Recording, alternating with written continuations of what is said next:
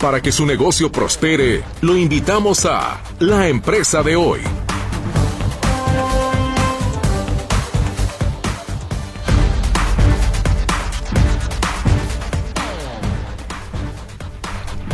¿Qué tal? ¿Cómo está? Muy, pero muy buenas tardes. Les saludo con muchísimo gusto en este miércoles 11 de octubre de 2023, a nombre, por supuesto, de todo el equipo de la empresa de hoy.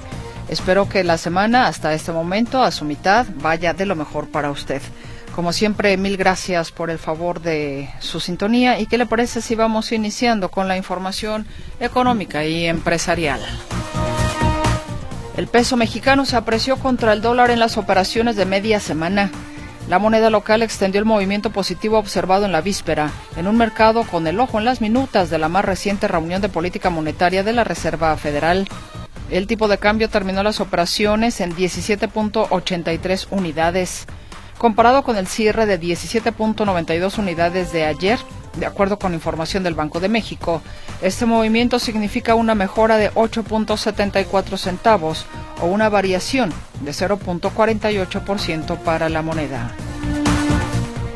El Fondo Monetario Internacional estima que México registrará un déficit público equivalente a 3.9% del Producto Interno Bruto este año, una proporción cercana al estimado de 3.8% del, producto proyectado por ellos mismos en abril.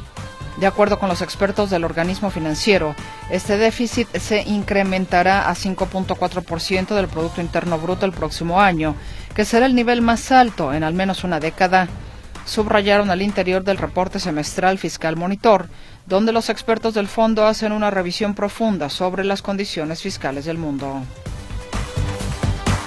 Y por cierto, ya que estamos hablando del Fondo Monetario Internacional, es muy temprano para estimar el impacto que tendría en la economía mundial una escalada mayor de violencia en Israel, explicó la subdirectora de Investigación Económica del Fondo Monetario Internacional, Petia Coeva.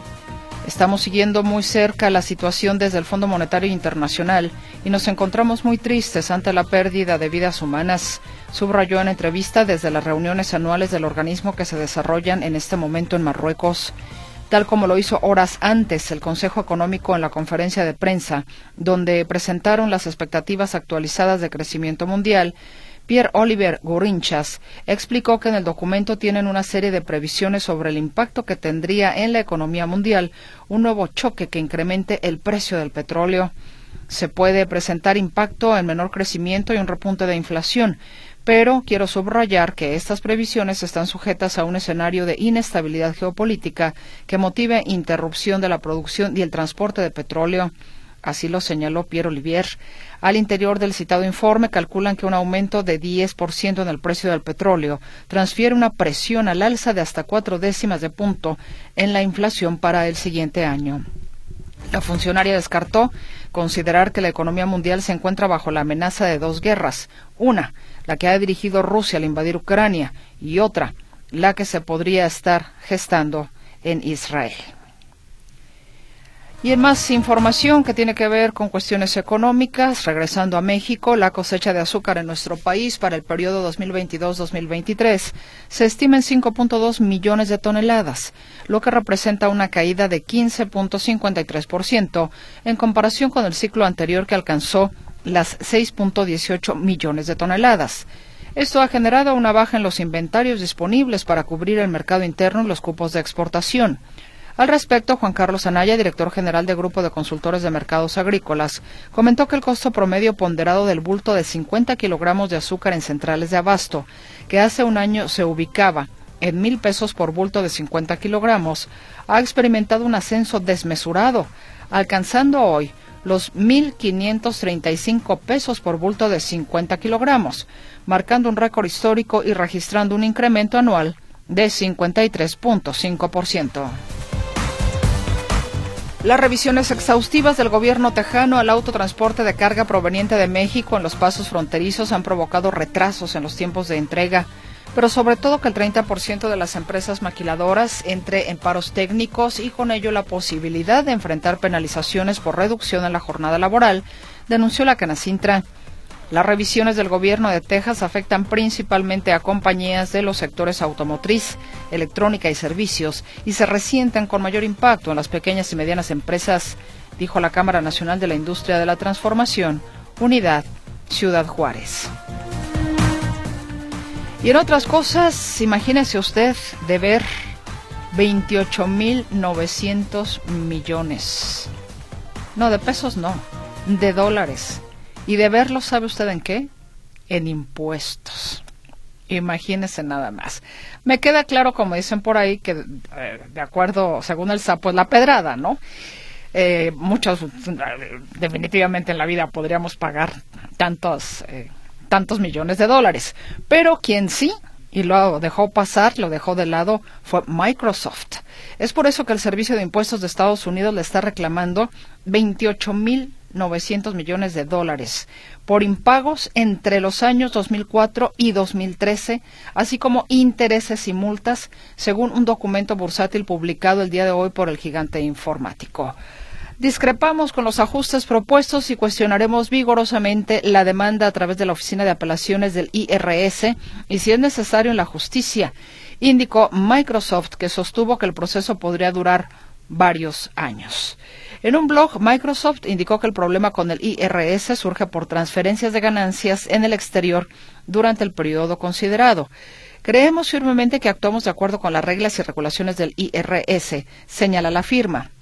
Según Daniel Goff, vicepresidente de la empresa encargado de cuestiones tributarias internacionales, el IRS no tomó en cuenta hasta 10 mil millones de dólares de impuestos ya pagados por Microsoft. Según el documento versátil, Microsoft, bursátil, Microsoft considera sus provisiones de riesgo fiscal como suficientes actualmente. Microsoft tuvo ingresos por 212 mil millones de dólares en su último ejercicio anual, con 72 mil 400 millones de dólares de ganancia neta. Bueno, pues si esa es su ganancia neta, pues le alcanza perfectamente para pagar los 28 mil 900 millones de dólares que en impuestos le está reclamando precisamente el servicio de impuestos allá en los Estados Unidos. Es una pues cantidad que, que me imagino no, me imagino no, no, no nos la imaginamos. Bueno, aquí estamos con usted con muchísimo gusto. Ya todo el equipo, mi compañera Berenice Flores le estará atendiendo a través de las líneas telefónicas fijas 33 38 13 15 15 y 33 38 13 14 21. El WhatsApp y el Telegram también están a sus órdenes en el 33 22 23 27 38. Mi compañero César Preciado le saluda en el control de audio ante este micrófono su servidora Mercedes Altamirano. Y para la emisión de hoy de la empresa de hoy. Le invitamos a que se quede con nosotros. Mire, vamos a platicar con Bernardo Camarena, él es consultor de Gira, sobre el buen fin en México, pero visto desde el ámbito de las empresas, es decir, cuáles son las oportunidades y los desafíos para las empresas en el 2023 con estos eh, días en los que, bueno, muchas personas aprovechan para comprar pues básicamente electrodomésticos, que es lo que hemos visto que cada año es lo que más compra la gente y, en fin, adquirir cualquier otro producto o servicio. Pero ¿cuáles son las oportunidades y los desafíos para las empresas este año con el buen fin? Tendremos también, como cada 15 días, la presencia de Coparmex y en esta ocasión estaremos conversando con Consuelo González. Ella es especialista en sostenibilidad, economía circular y economía de impacto de la empresa Kinch Consultoría. Y vamos a platicar sobre la sostenibilidad en tu bolsillo, cómo el consumidor impacta en la crisis climática.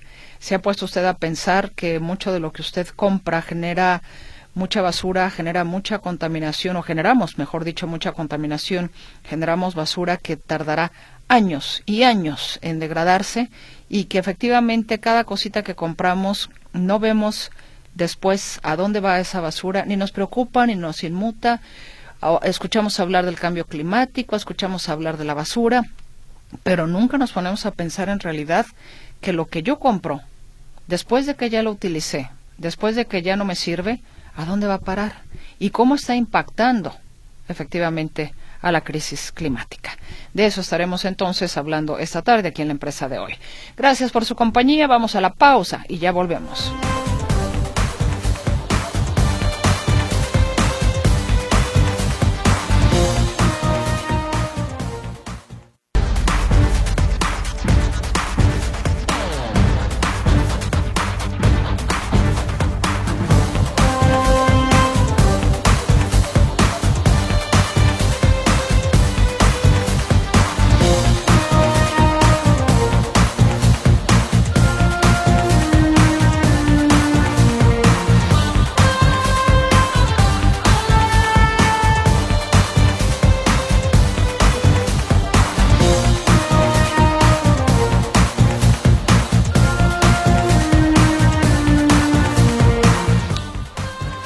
Ya estamos de regreso con usted aquí en esta emisión de la empresa de hoy y como ya le había anunciado, esta tarde nos acompaña Bernardo Camarena. Él es Business Developer de Shira. ¿Cómo está Bernardo? Gracias por tomarnos esta comunicación. Buenas tardes. Hola, buenas tardes. Muy feliz de estar aquí. Pues el día de hoy vamos a platicar precisamente con usted sobre el buen fin en nuestro país que pues ¿cuánto tiene ya el buen fin? Ya se perdí la cuenta. ¿Siete, ocho años? No, un poquito más, ¿no? Sí, correcto. Y va a ser para este año del viernes 17 de noviembre al lunes 20 de noviembre. Pero aquí vamos a abordar en esta ocasión el buen fin desde las oportunidades y desafíos para las empresas en el 2023. De repente podríamos quedarnos, quizás, no sé, ya usted me lo dirá un poco por encimita, cuando uno podría decir, bueno, pues quizás las, eh, los desafíos que tienen las empresas que manejan un mismo giro es eh, cómo vender quizás su producto o servicio un poco más barato que la competencia. Pero yo supongo que este tema va muchísimo más allá porque tiene que haber seguramente logísticas importantes que realizan las empresas preparándose justamente para estos días del buen fin. Sí, correcto. Eh, un, pequeño, dato, este, el buen fin representa el 22% del total de las ventas del segundo semestre del año. Eh, con esto podríamos ver que realmente el buen fin es muy importante para todas las empresas y es algo que pues, claramente todas las empresas tienen que estarse montando y preparando muy bien sus estrategias para este fin de semana eh, tan importante para, en el tema empresarial. Entonces, em, sí, va, a haber muchísimas oportunidades ya que eh, la, gente, el público, los consumidores van a estar mentalizados para poder estar destinando una parte de su dinero para estar gastando en pues, productos, demás que quieran estar comprando, ¿no? Todos sabemos que, hoy este, te quieres comprar algo en estos meses y dices, oye, mejor me espero al buen fin. Entonces sabemos que pues, va a ser una gran oportunidad para la gente que pueda estar eh, pues, comprando productos y aquí es cuando las empresas deben de tener muy buena estrategia y muy, muy bien planeado eh, cómo van a, estar ganándole a la competencia con estas compras. Entonces, este, y bueno, platicando un poco sobre Shira, eh, Shira es una empresa de inteligencia artificial que lleva más de ocho años en, el, en, el, en la industria de la inteligencia artificial. Y nosotros, nuestro motivo y misión es brindar más tiempo al mundo, potencializar a, los, a, las empresas con inteligencia artificial y con tecnología. Entonces, eh, tomando este, este contexto de buen fin, eh, es importante que las empresas estén implementando inteligencia artificial en sus procesos de venta, de atención al cliente, de logística y, todo esto para poder tener un avance bastante competitivo y una, un diferenciador bastante fuerte de las demás competencias. Digamos que esa es la parte o el área de oportunidad y cómo sería aplicado exactamente.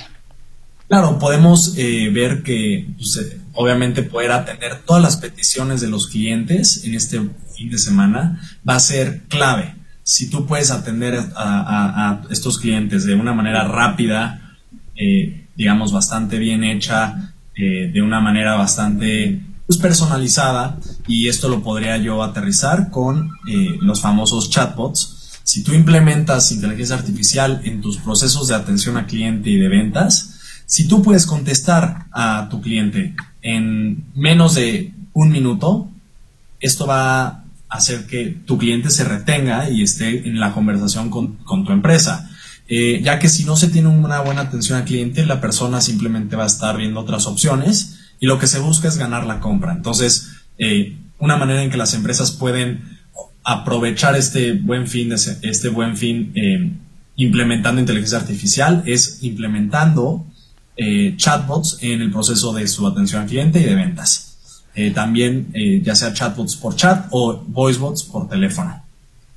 Estamos hablando que no todas las empresas tienen este servicio, ¿no? Pero ciertamente veo yo, Bernardo, que inclusive puede uno entrar a ciertas páginas y te llama la atención que lo primero que aparece ahí es, hola, necesitas ayuda, aquí estoy, inmediatamente pues un, un chat para que tú puedas consultar o preguntar, en fin, o en todo caso manifestar tu interés por ese producto o servicio. Sí, podemos ver que las empresas tienen implementados chats a través de la página web, pero eso no, no, no se refiere que tengan implementado inteligencia artificial. Ya. Pueden ser chats que son bastante, pues, eh, dejas tu mensaje y le llegan una notificación a la empresa y un ejecutivo se conecta y ya te contesta. Eh, un pequeño dato que quiero dar es, eh, globalmente el 30% de las empresas ya tienen procesos de inteligencia artificial dentro de, sus procesos y, el otro 30% de las empresas ya están implementando y están empezando a acoplarse con estas tecnologías. Entonces podemos ver la importancia de estar implementando estas tecnologías en, las empresas, ya que esto va a ser pues, una gran diferencia entre una empresa que no tenga inteligencia artificial va a estar muchísimo por debajo de una empresa que lo tenga. Entonces sí, eh, eso es una, eso es una, es un punto.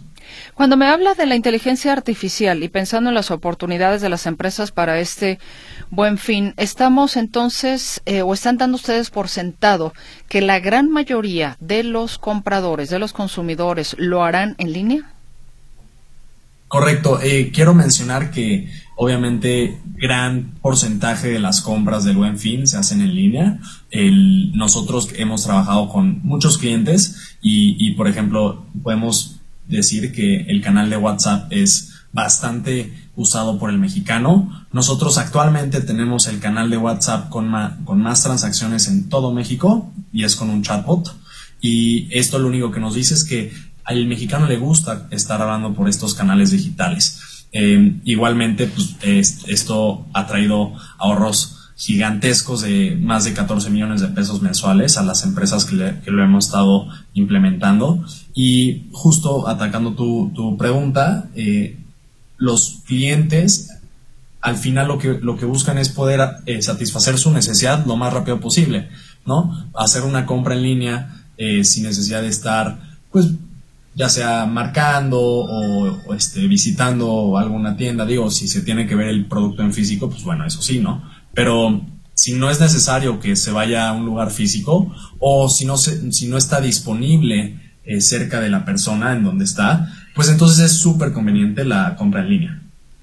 Ahora, justamente en, en ese sentido, dicen que pues hay, hay que hay que em, ahora sí que ver o tocar que a veces eso enamora un poco más, ¿no? O quizás algunos productos se requiere de eso. ¿Cómo se puede, de alguna manera, eh, ¿cuáles serían estas otras oportunidades o desafíos a través precisamente de la inteligencia artificial para comprar algo que pudiera en un momento determinado decepcionarme cuando ya lo vea totalmente, digamos, en vivo y a todo color? Claro, aquí es muy importante que las empresas sean súper transparentes con todas las medidas, descripciones del producto, ¿no? Obviamente hay muchas, este, eh, hay muchos casos que pues como que engañan un poco el producto en la imagen, como que parece que el producto es más grande y te llega y es más pequeño, demás.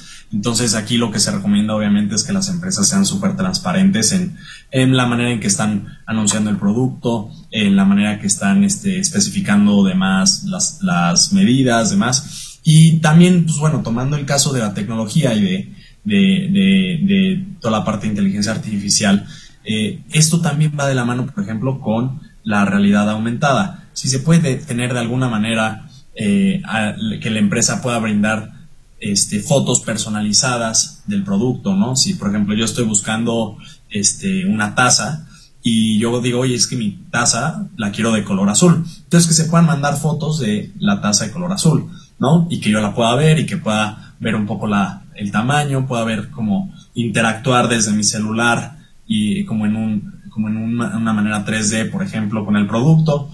Este, digo, hay muchas, hay, hay muchas este, maneras en las que se puede mejorar la confianza y este, la asertividad en, en, la compra de, en línea. Todas las industrias son, em, o más bien, la inteligencia artificial puede ser también muy benévola con todas las industrias para el buen fin, para las diferentes, para los diferentes giros empresariales, quiero decir no sé, porque me quedo pensando en comida. Eh, por lo regular en el Buen Fin también hay restaurantes que te hacen descuento, en fin, y la inteligencia artificial en algo tan básico, tan simple que quizás de todos los días para el Buen Fin pudiera ser una buena herramienta de oportunidad para ese tipo de giro para los restauranteros, por ejemplo. Eh, bueno, eh, por ejemplo, en, la atención de restaurantes se podría implementar algún sistema de inteligencia artificial, no en la manera de, atender a los clientes. Eh, bueno, igualmente se puede este, que los clientes puedan interactuar con el menú y, sea de una manera digital.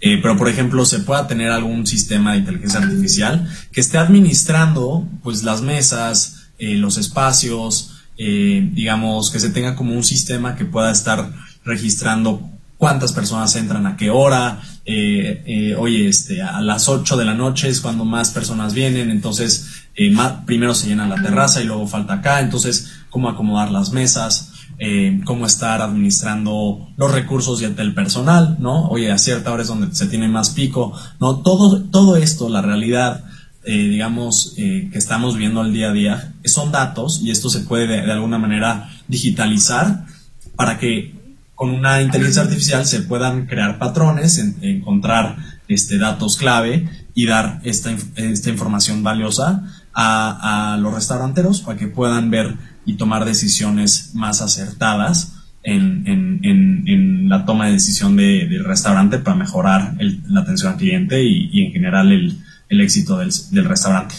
Yo me imagino, Bernardo, que eh, también el desafío con la inteligencia artificial depende mucho de efectivamente cuál es el giro de empresa del que estemos hablando. Porque no, no, o, a menos que la inteligencia artificial sea como una especie de playera unisex, le queda a todos. Sí, correcto. Ahora sí que... o unitalla, quiero decir, unitalla y unisex, exacto. Unitalla y unisex. Sí, que les queda a todos, pues, se supone.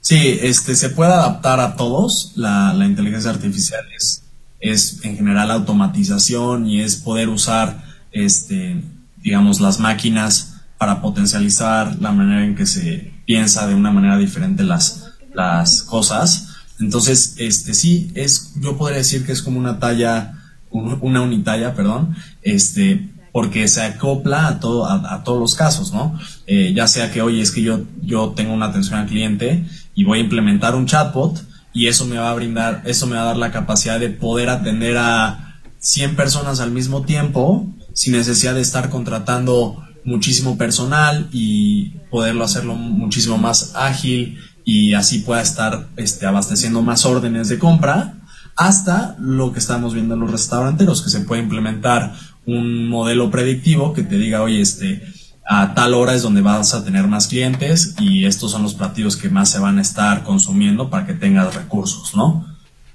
El año pasado ya pudieron tener la experiencia a través de la inteligencia artificial, específicamente en el Buen Fin, Bernardo.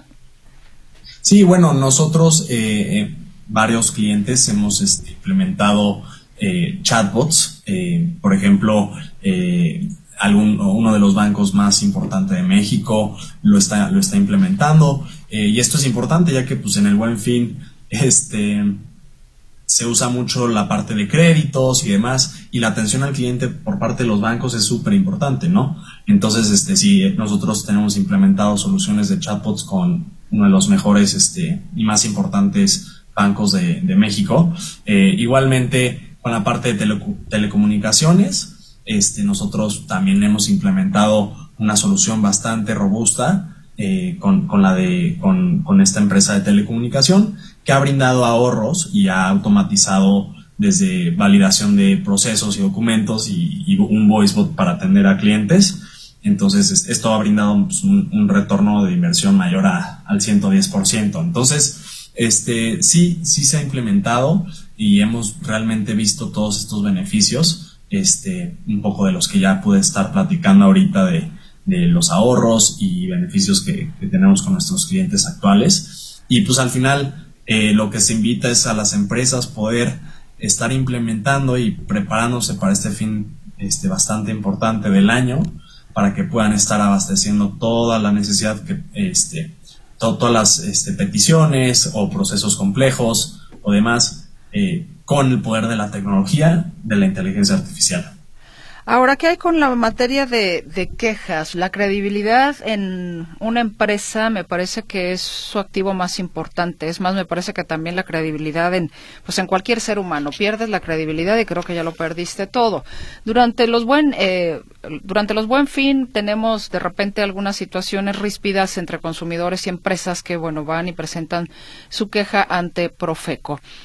¿Cómo en este sentido también eh, viene a ser un desafío a través de la inteligencia artificial el hecho de, como inclusive lo mencionaba usted, el tema de no engañar, porque muchas veces eso es lo que sucede te ofrecen un producto a determinado precio, supuestamente a una determinada cantidad de tiempo a pagar y luego resulta que nada de eso que te ofrecieron efectivamente es cierto.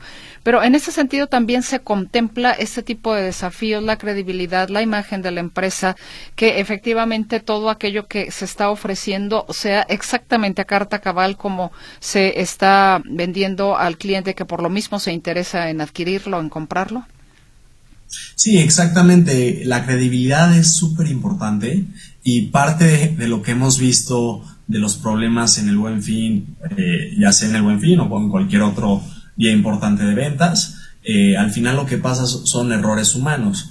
Eh, oye, es que pusieron mal una coma o pusieron una coma en vez de un punto o al revés, este, y al final pues, un producto de valer 9 mil pesos cuesta 9 pesos, ¿no?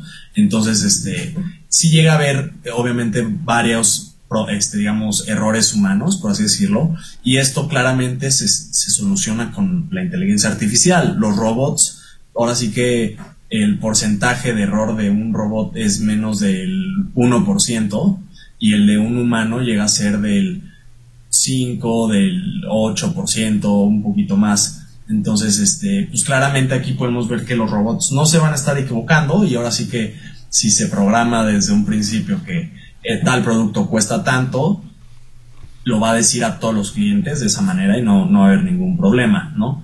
Entonces sí, sí es una manera en que la inteligencia artificial, estas tecnologías, mejoran la, la parte de errores humanos. Ahora, la credibilidad en la compra, este, el ser honestos, el mostrar digamos, el producto como es y demás.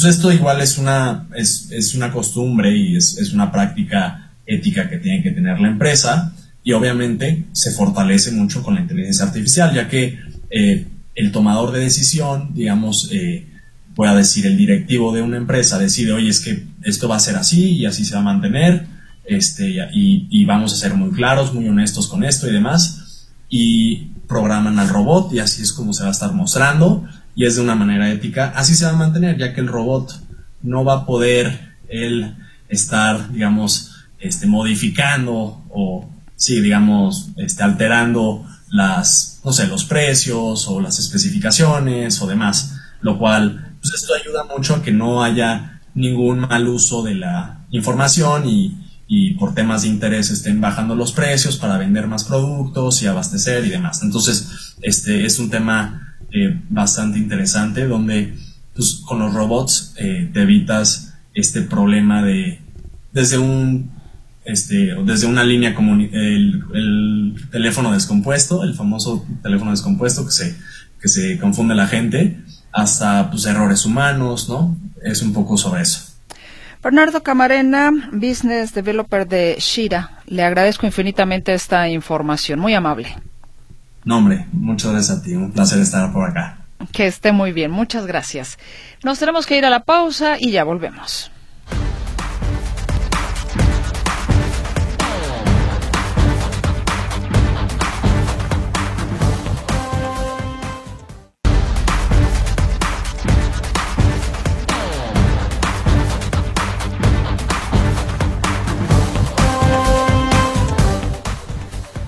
Gracias por su comunicación esta tarde a este espacio de la empresa de hoy. El señor Arturo Alonso dice, ¿sería buena la inteligencia artificial para generar una app para llamar al mesero o al chef, para no estarlo llamando con la mano y mejor de una forma más cómoda y discreta?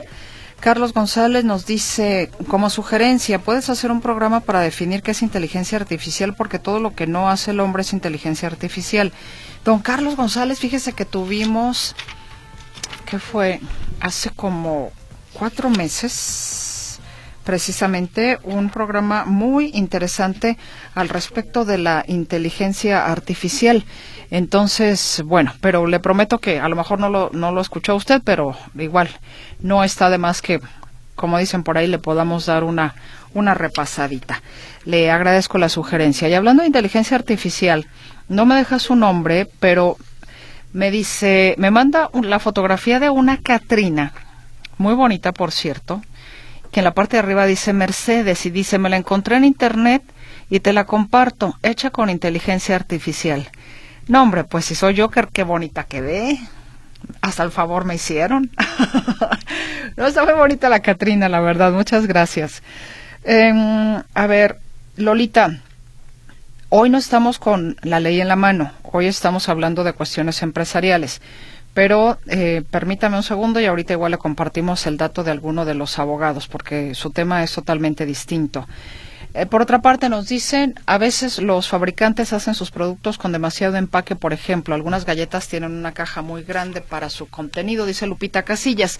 Y me imagino que Lupita nos hace este comentario porque cuando nos lo mandó justamente le estaba yo dando a conocer a usted ante estos micrófonos ¿Cuál es el tema que el día de hoy vamos a abordar? Cada 15 días nos acompañan eh, socios, miembros de Coparmex, de diferentes empresas con sus distintos giros, por supuesto. Y en esta ocasión me da mucho gusto saludar a Consuelo González. Ella es especialista en sostenibilidad, economía circular y economía de impacto de la empresa Kinch Consultoría. Consuelo, ¿cómo estás? Muy buenas tardes.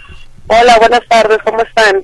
Muy bien, muchísimas gracias. Pues el día de hoy vamos a platicar sobre la sostenibilidad en tu bolsillo, cómo el consumidor impacta en la crisis climática. Entonces creo que precisamente estaba yo diciéndole a la gente que no reflexionamos, Consuelo, de que efectivamente cada cosa que nosotros compramos la utilizamos, la desechamos y nos olvidamos por completo de cuál va a ser su impacto precisamente en materia de medio ambiente. Creo que de ahí viene mucho el tema de este comentario de nuestra radioescucha Lupita Casillas, a veces empaques muy grandes para el contenido tan pequeño de lo que se trae.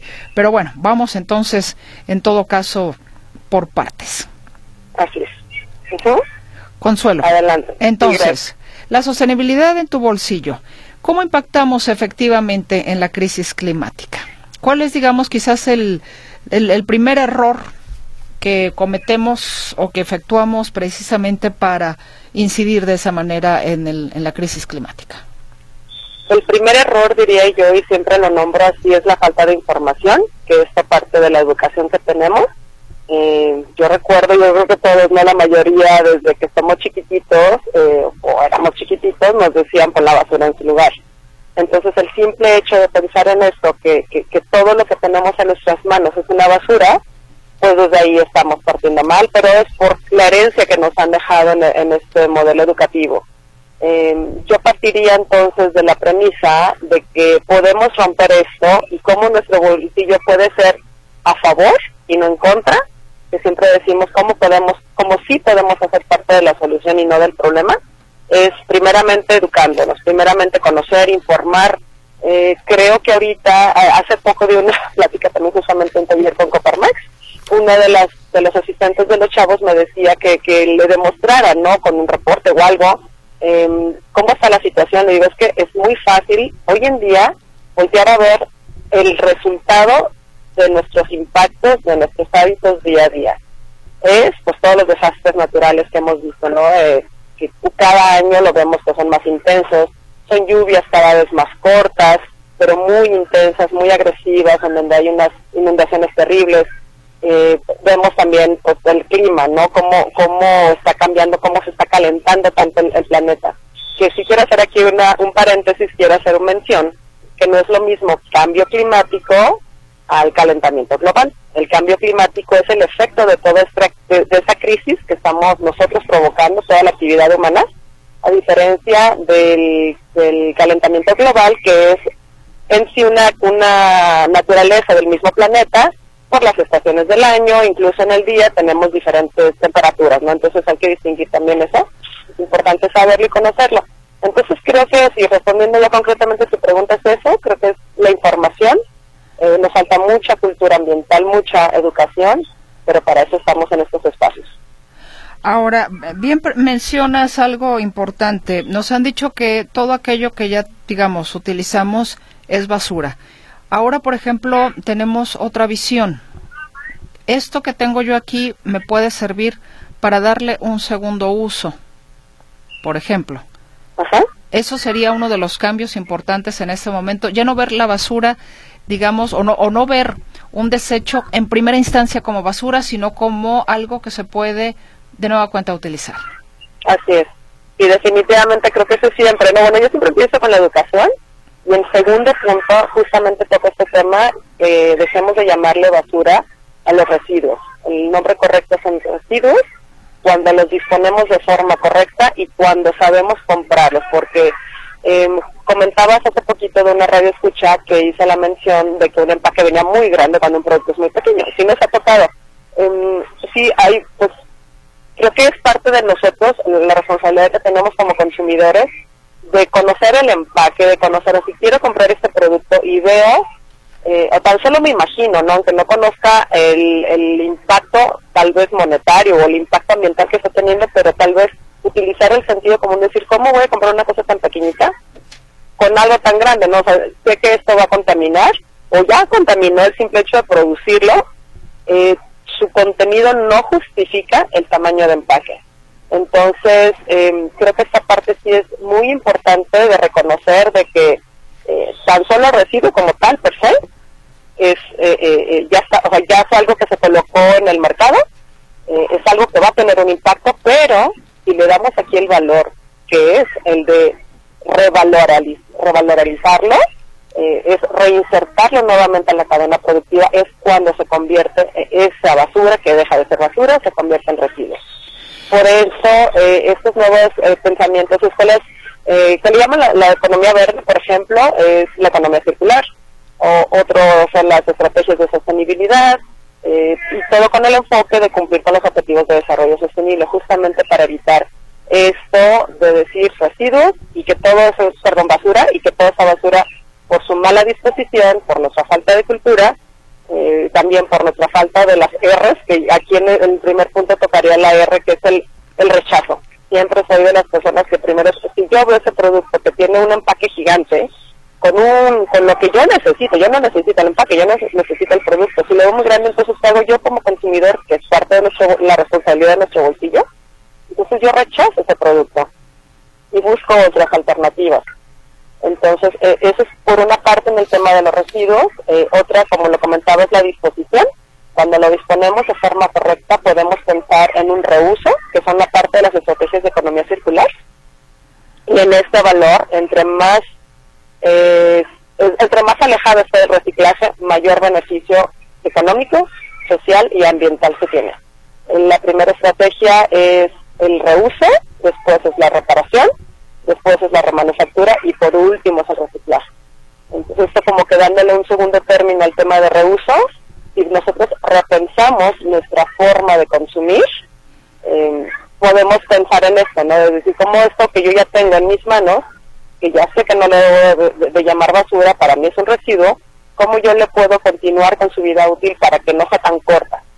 Ahorita el tema que eh, el, modelo económico en el que estamos viviendo actualmente es el mismo que se ha utilizado desde o empleado desde la primera revolución industrial.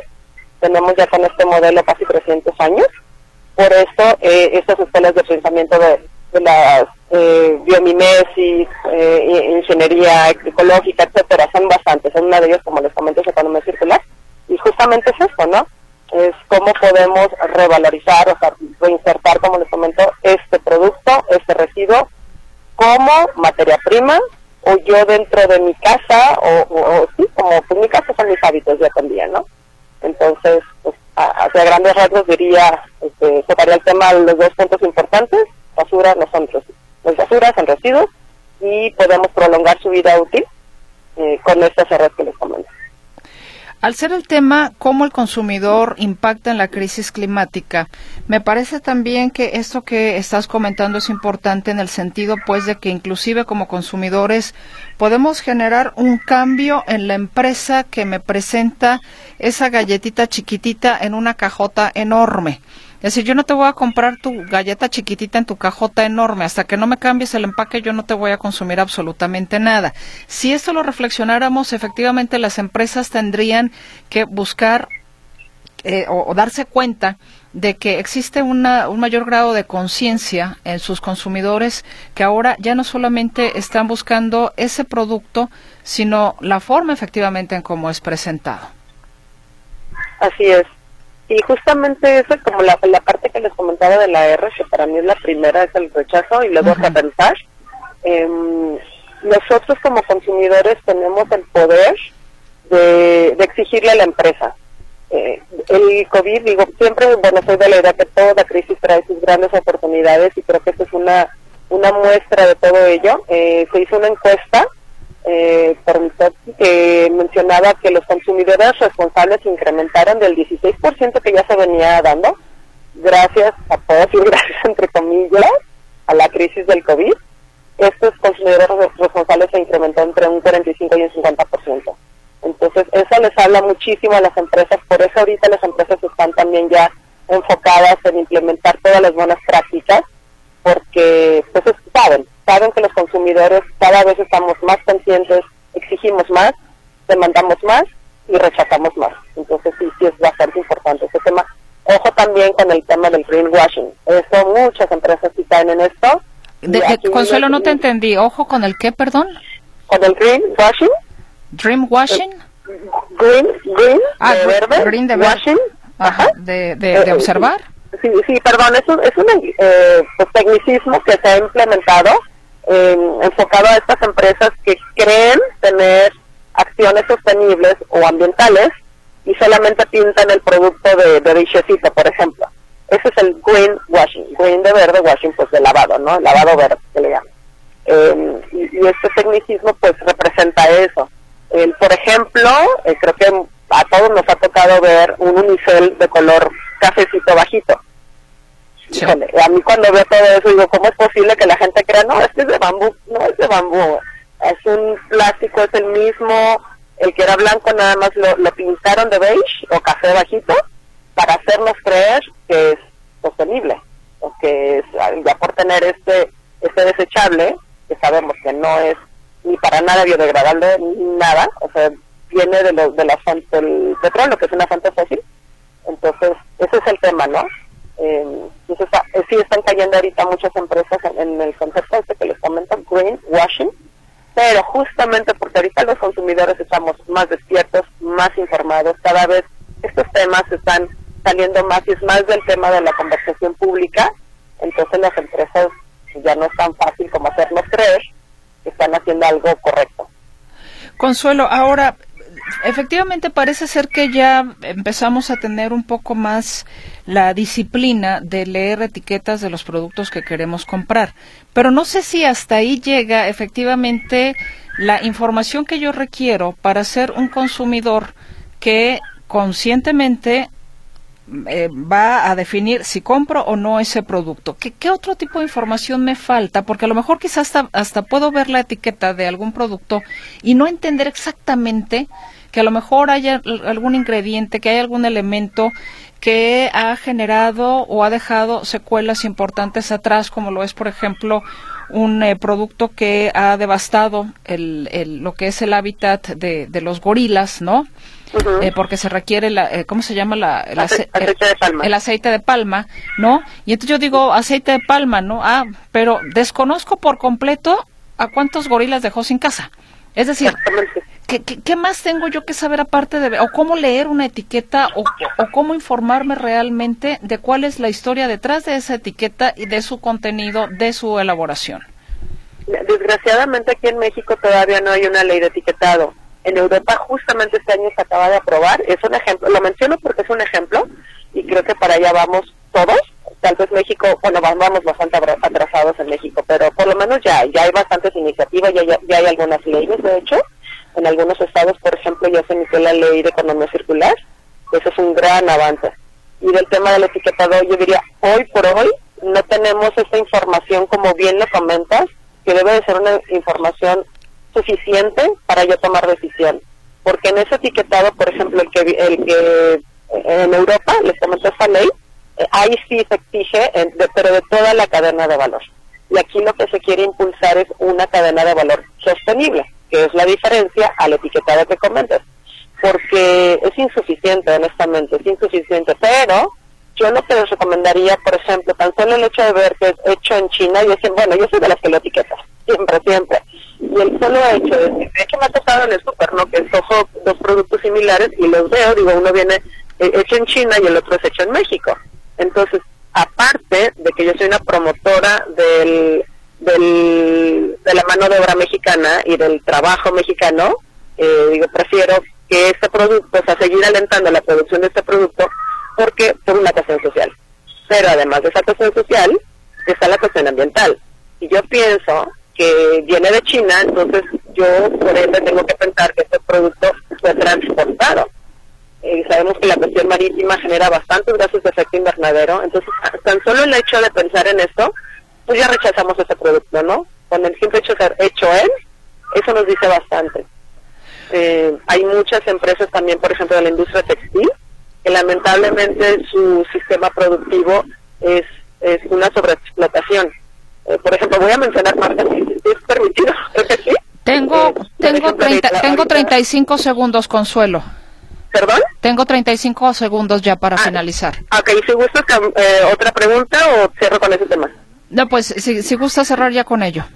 Ok, perfecto. Eh, Tumu, por ejemplo, ahorita nos están bombardeando con compra como millonario. Si nosotros decimos, ¿cómo este producto me lo están vendiendo a este, a este bajo costo comparado con otro? Yo ahí de, entrada pienso, pues, bajo qué prácticas, ¿no?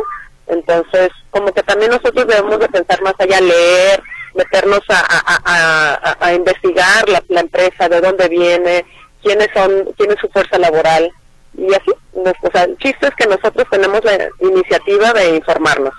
Consuelo González, muchísimas gracias por tu participación en esta ocasión. Con mucho, con mucho gusto y gracias a ustedes por el espacio. Gracias, que estés muy bien. Y hasta luego. Pues muchas gracias, don José Robledo. Gracias, señora Marta Hernández, que dice que todos los mexicanos aquí en Guadalajara deberíamos enseñar a los papás a los jóvenes a reciclar. Don José Reynoso, gracias por el saludo. Don Sergio Arellano, ya tuvimos el lunes, hablamos al respecto, pero vamos a tener después otro programa sobre lo que usted me está solicitando.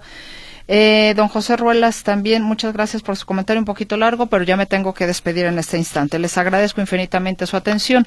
Hasta el próximo miércoles en la empresa de hoy.